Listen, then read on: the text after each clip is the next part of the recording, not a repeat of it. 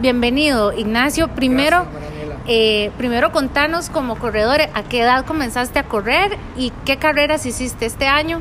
Que cuando llegue el 31 digas, wow, qué bueno fue 2019 en términos de atletismo para mí. Mira, eh, primero un placer, este, gracias por, por este recibimiento y oportunidad. Mira, yo creo que mi experiencia como corredor empezó de chico, no tenía yo creo que ni sentido de, conocimiento, eh, era súper activo. Este, después empecé con bicicross y decía, bueno, esto, ok, ¿qué tal? Pero después yo dije, necesito algo más challenging, ¿no? Algo más individual. Y me pareció siempre el running y el triatlón eh, muy de la mano. Eh, tengo más de 25 años como corredor este año te puedo decir que corrí en Chile, Sao Paulo, DF, Berlín, sí, esos cuatro. Lamentablemente no pude correr hoy en Panamá, que tuvimos más de 150 personas activas en el maratón de Panamá, porque estoy, gracias a Dios, en Costa Rica, una capacitación con una alianza que existe entre Team Exos y Adidas. Pero me imagino que te comunicaste o ya tus, tus alumnos te mandaron, hey, profe, me fue súper bien, me sentí así. he cargado el celular yo creo como cuatro veces porque ha sido súper dinámico, súper interesante. Aprendizajes, nuevas sensaciones, nuevas experiencias de cada corredor. Eh, unos sufrieron más del calor, la humedad, otros eh, se hicieron una mejor estrategia con la hidratación y la alimentación. Pero en fin, al final del día, unas sensaciones y una gratificación que es a cruzar la meta, yo siempre les pongo, visualicen la medalla, sufran en el entrenamiento para disfrutar en la carrera. Ese es un lema que yo siempre he tenido muy personal. Repetilo, por favor. Sufrir en el entrenamiento para disfrutar la carrera. Porque no existe un momento más gratificante que tú visualices cruzar la meta y ese disfrutar y ese momento que te colocas la medalla, eso no te lo va a quitar nadie. Entonces, ¿para qué? O sea, tú no vas a sufrir en la carrera porque tú en el entrenamiento sufres la serie, sufres la serie de cuesta, eh, pruebas la hidratación, pruebas la alimentación, sabes qué te cae mal, qué te cae bien y eso es parte, ¿sabes? También eh, saber cómo dormir, cómo hacerte unos masajes, si te tienes una molestia, recuperarla. Entonces eso es parte el entrenamiento lo dividimos en varias fases, no solamente es ir a correr y hacer series, sino también está la parte del entrenamiento invisible. Entonces, aprender a asimilar eso es para después aplicarlo en la carrera y disfrutarla. ¿Sabes? Son momentos, una fiesta del running donde tienes 10, 5 mil, 20 mil, 40 mil personas con esa adrenalina que eso no te lo va, o sea, es un momento indescriptible. Algunos corredores cuando uno se siente mejor cuando uno manda un mensaje y le dice al, entrenador, coach, bajé X tiempo, este, hice la meta para Boston, no sé. Otros no solemos darle esa noticia al entrenador, pero igual uno se siente como que ganó. Sos de los entrenadores que lo primero que, hay que decirle es, hice este tiempo, o, bueno, y si uno hace un tiempazo, obviamente se lo dice, o estás más preocupado en las sensaciones. Lo último que pido es el tiempo. ¿Por qué? porque yo quiero primero saber cómo terminaron, en qué estado y condiciones terminaron, escuchar sus sensaciones, escuchar sus experiencias y después, o sea, primero cómo te fue, cómo te sentiste, cómo terminaste, porque ahí es donde tú tienes que ver qué tienes que corregir o qué tienes que mantener y después ellos solitos te van diciendo, hice este tiempo, solo, solitos, si ellos están se tiene una sensación tan gratificante que están, wow, mire coach, mire el tiempo. Y otros son más recelosos y te lo dicen más tarde, ¿sabes? Pero a la final te lo dicen solo porque están orgullosos ellos mismos de su meta, de o sea, esto es algo individual, pero al final colectivo, porque hay una comunicación y un dinamismo entre la misma comunidad, coach, corredor, y uno se hace como te integras a ellos, ¿sabes? Mándame fotos y después tú dices, bueno, mándame el tiempo para ver qué tal. Y bueno, hacemos, llego, hablamos, conversamos, hacemos ajustes. Hay días buenos y hay días no tan buenos. Para mí no existe un día malo en el running, sino días que tú simplemente puedes decir, cambié, mejoré, tengo que, tengo que dar esta experiencia, ajustar aquí y allá, y lo que te va a llevar a, estar mejor, ¿entiendes? A veces uno no duerme bien por los nervios, sobre todo cuando corres fuera de tu patio, fuera de tu ciudad, que no duermes en tu cama, que no duermes en tu casa, que no estás, la comida que estás acostumbrado. Entonces eso suele también pasarte factura en el descanso, en el reposo. Entonces eso también puede jugar un factor en el, en el rendimiento. De tu experiencia con Adidas, bueno, ahora viene una época del año en que uno se hace su autorregalo o toda la familia sabe, este está loco, está corre, hay que regalarle algo de correr. Entonces, lo más fácil es eh, ropa, pero a veces uno dice, bueno, a esta persona me gustaría obsequiarle tenis, o uno ya sabe, uno ve la suela y dice, ya, mm, toca cambio. Y hay cosas que se ven muy bien, que se ven muy lindas, y uno no tiene chance de probar todos los zapatos para ver con cuál le va mejor. Uno se enamora de un modelo y a veces lo cambian o lo mejoran y, a uno le da miedo cambiar de, de, modelos, ¿verdad? Entonces, tal vez si nos explicas, porque si ya uno sabe que es pronador, supinador o neutro, más o menos sabe qué tipo de modelo le sirve, pero a veces uno se preocupa tanto de los zapatos como si fuera que el zapato va a quitarme cansancio, me va a hacer más rápido o es que es una inversión importante. Si, si Santa Claus este año nos quiere visitar con, tenis, ¿en qué deberíamos fijarnos? Porque en la tienda nos dan una, una recomendación básica, pero siempre están como, la gente dice, es que tal zapato me lesionó. O, o este es el único con el que me siento bien y uno se encariña con cierto modelo. Primero yo siempre digo que hay que evaluar el tipo de pisada y hacer una prueba de la zapatilla. Nosotros en Adidas, en algunas tiendas tenemos prueba de pisada, ¿sí? Y tenemos esa evaluación a través de un sistema, se llama Rongini. Entonces, en menos de un minuto ya tú tienes una evaluación de tu tipo de pisada. Hemos encontrado corredores que son pronadores en un pie y supinador en el otro. Entonces, tienes que acudir a plantillas. Entonces, a lo mejor no es que genéticamente somos muy diferentes, pero sí existe un patrón de que tú tienes que ver primero qué, cómo soy yo, qué tipo de perfil soy yo. Soy mayor de 90 kilos, soy menor de 90 kilos, eh, mi estatura, mi tipo de pisada y qué objetivo quiero. Larga distancia, eh, media distancia, quiero hacer sprints, quiero hacer eh, salto con vallas, quiero dedicarme 5K, 10K, entonces soy de trail runner, entonces ahí es depende del tipo de zapatillas que tienes que enfocarte. Obviamente sí, según nosotros en la gama alta variedad que tenemos, eh, existen varios modelos que se ajustan a ese perfil de corredor.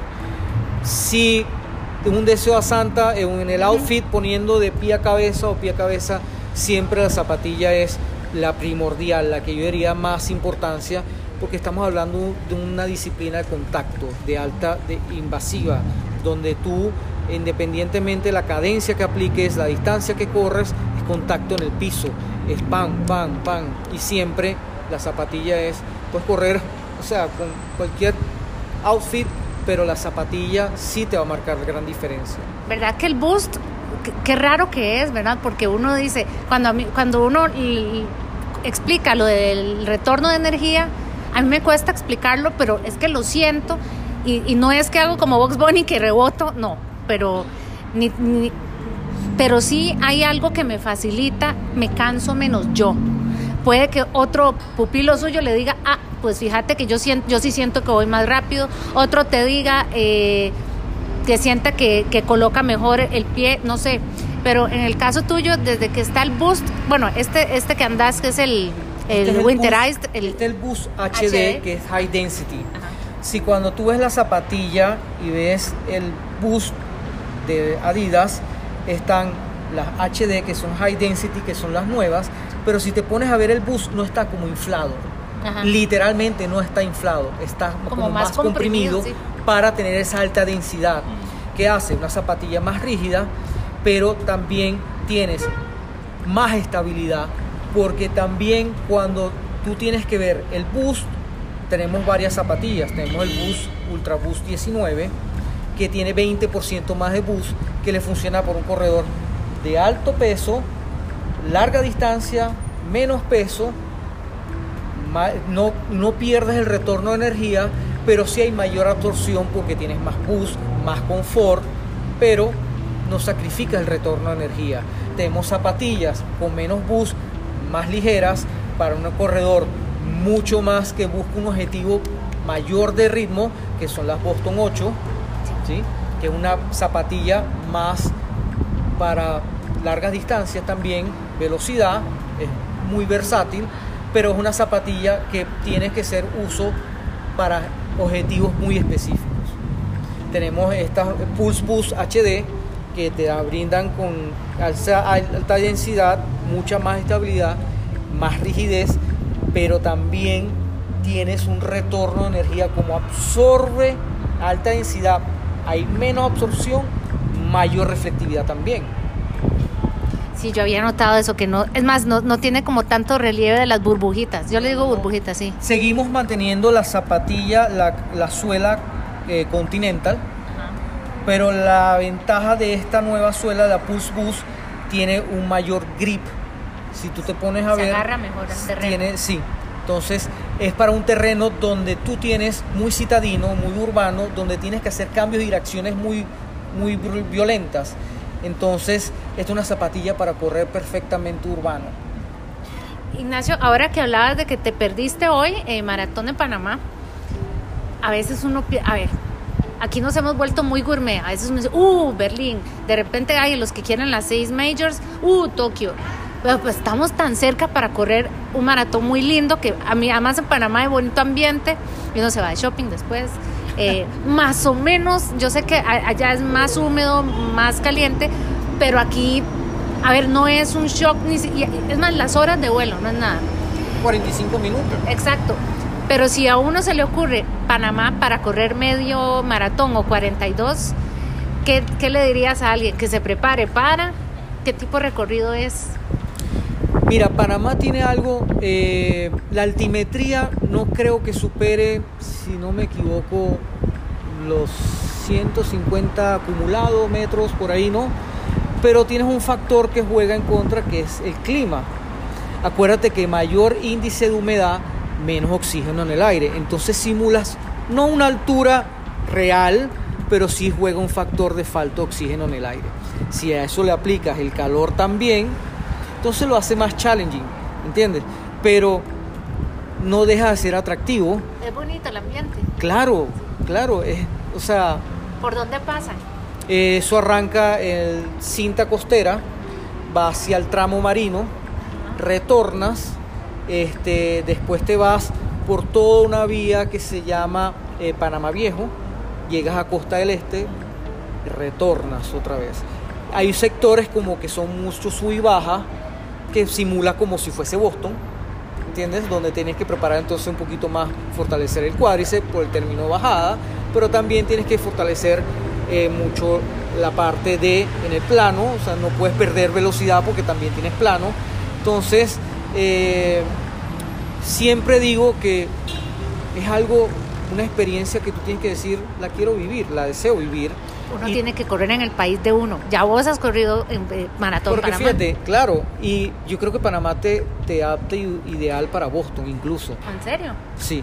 Bueno, De hecho, este año ya daban slots para Boston. qué bueno. Y has corrido, bueno, no sé si, ah, no es que llegaste hace poquito, pero Sí. has corrido aquí en Costa Rica, Valle Central, por ahí. porque- Mira, eh, aquí al lado del mall, Ah, sí. que tiene o sea, una cosa sorprendente que al, lado, al perímetro externo del, del mall hay una pista tartán. Imagínate tú, este privilegio dije, no, esto lo tengo que aprovechar. Entonces en la mañana, Estaba fresquito, ¿verdad? No, el clima Delicioso, es-. Pero así, una media o una maratón aquí todavía no. ¿por qué no? No, no lo has hecho No, todavía. no, no, ahora. no, pero ¿por qué no venir? Me Ah, no, sí, encantaría. por eso. Eh, aquí hay una cultura deportiva muy, muy definida. Y ahora mencionaste capitales en América Latina. Estás hablando de Santiago, estás hablando de F, eh, Buenos Aires. A Sao Paulo. Sí, uno, uno a veces piensa mucho, Sao Paulo. sí, muy tupón.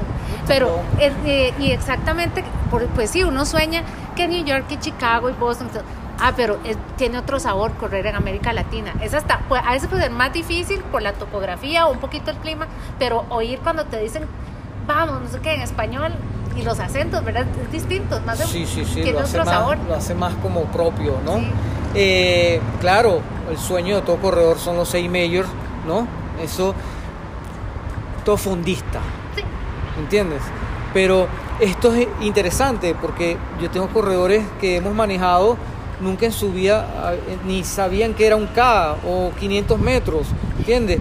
Y ya han corrido media maratón de Bogotá. Bogotá que también es challenging por la altura, clima, pero la adrenalina y el, o sea, el ambiente que viven ya han ido dos veces, o sea, y quieren repetir el año que viene. Entonces esto, y hay otros que están corriendo por primera vez hoy el maratón y nunca en su vida corrieron 5K. O sea, no sabían hace dos años que era correr 5K. De esos eh, alumnos tuyos me contaste que hay algunos corredores con capacidades especiales. A veces uno dice, estoy muy viejo, estoy muy flaca, estoy muy gordo, eh, tengo mucho trabajo, eh, los niños, mm, demasiado trabajo en la casa, pero hablaste de corredores sordos y corredores no videntes, entonces uno dice, primero... Sí, o sea, el reto de entrenar a alguien ciego para maratón, ¿verdad? Como decías. Ahorita ellos su reto para los sordos sí ya han corrido 21K de la comunidad, o sea, para mí eh, y los ciegos están manejando distancias cortas 5K. ¿Sí? van con alguien al lado, ¿no? Sí, tiene un guía. Nosotros eh, siempre el guía, eh, su pareja, su partner, si hay un tema de comunicación, de confianza, comunicación.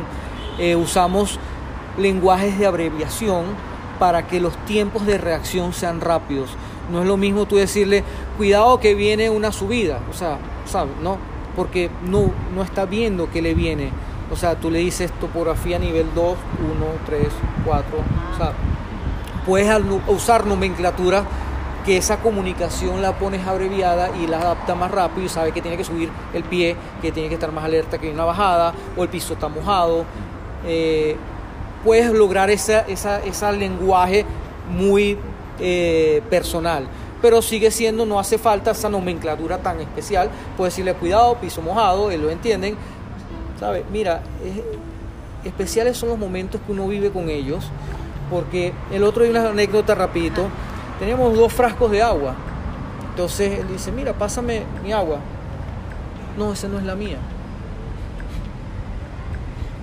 ¿Y eso? O sea, ya sabía que su botella de agua no era esa. La mía está esta, tiene más pesada y está un poquito más fría. Agudizan otras... Desarrollan unas cualidades que nosotros no desarrollamos. Lo que uno vive en una carrera lo que uno va viendo, este, igual ves a 100 metros que ahí está la meta y tenemos esa noción de que a 100 metros está ahí el inflable donde voy a pasar.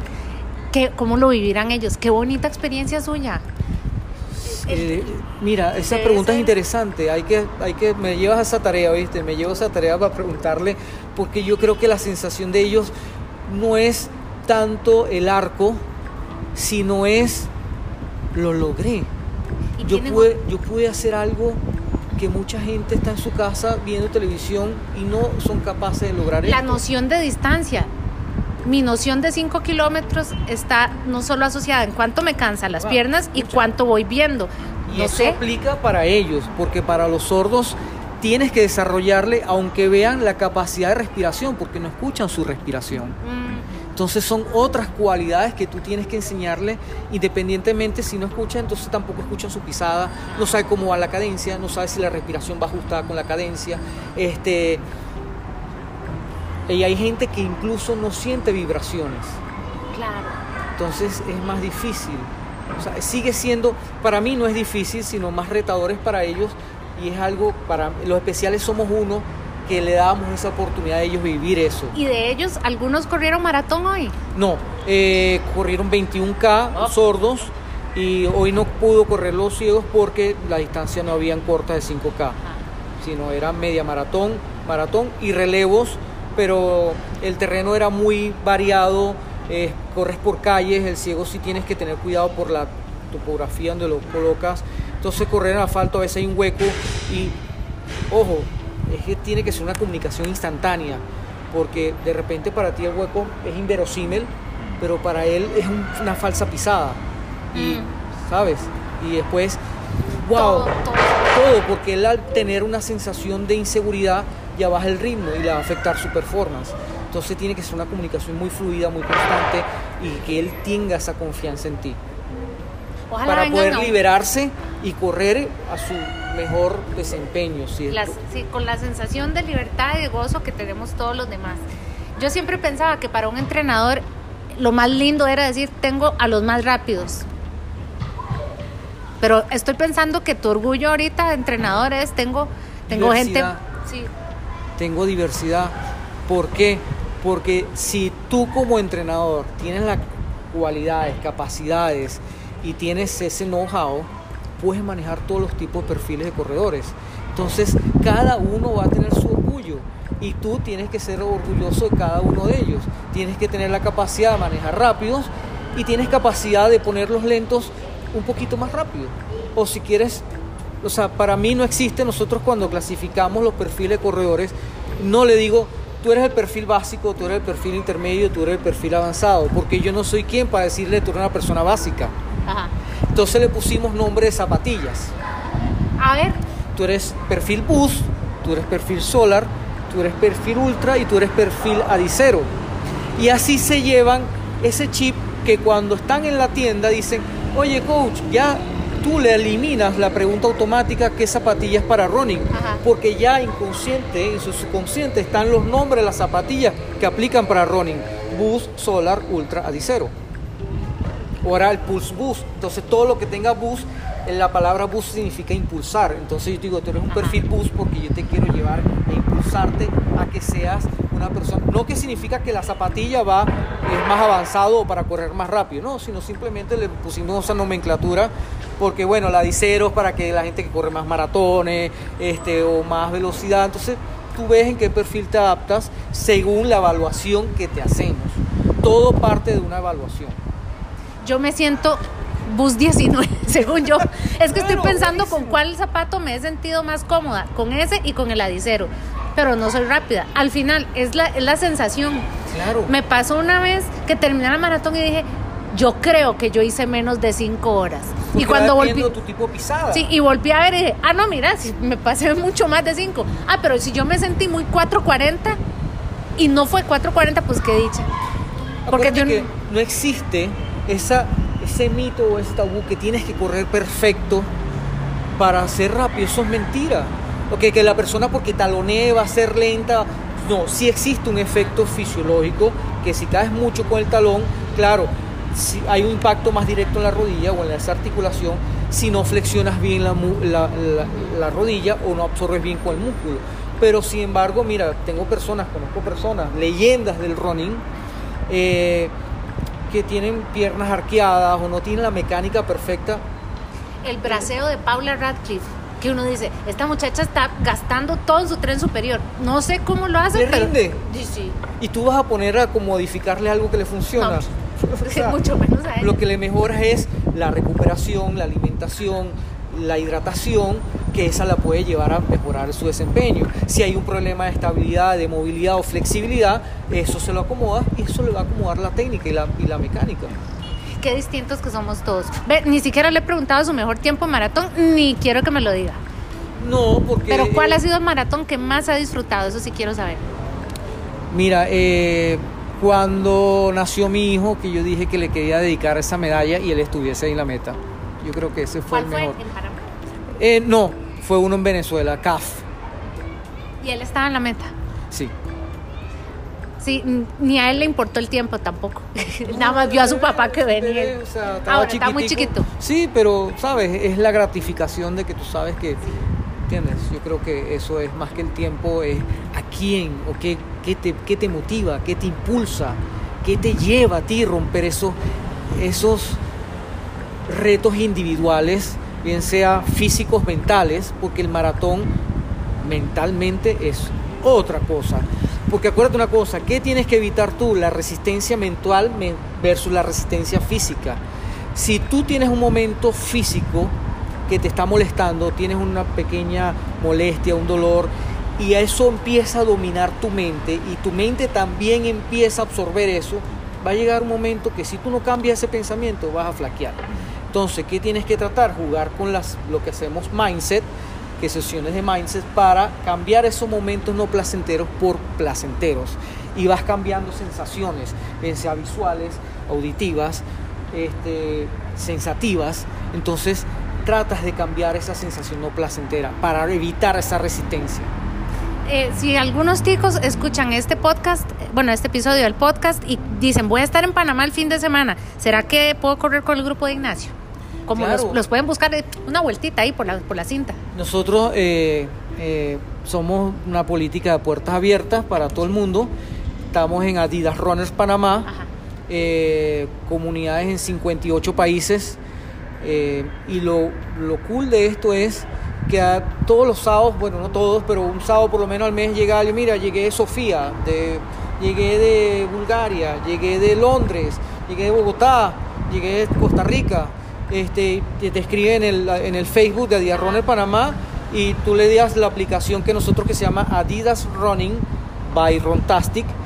Entonces ahí te unes, te registras, buscas grupos y comunidades, buscas la comunidad que vas, del país que vas, te unes, ves los, los próximos eventos que van, ahí salen los horarios, locaciones, qué se va a hacer, si es running, fortalecimiento eh, regenerativo, nutrición, si va a haber sesiones recuperativas o regenerativas, si va a haber sesiones de mindset, este, yoga, manejamos, manejamos cinco pilares pilares nutrición, movimiento, mindset, regeneración o recovery y gear. El gear es el quinto pilar que donde implica la zapatilla. Si tú no corres con el gear correcto, ¿cómo vas a correr bien? Porque acuérdate una cosa, tú puedes ser neutra, pero cuando uno está cansado tiende siempre a medio pronar un poquito. Sí.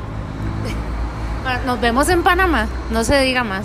No, dale, Qué- un placer. Qué este, bonito. Y, y me quedo pensando en esos pupilos tuyos y qué experiencia, porque la- el orgullo de ellos, estos corredores ciegos o sordos, que rompen con cualquier, con cualquier limitación que ellos tenían. Pero ¿cómo te sentís vos? Yo me imagino Mira, que llega a la casa uno y se le hincha el corazón. Yo siempre le digo a ellos que los protagonistas son ellos, no soy yo.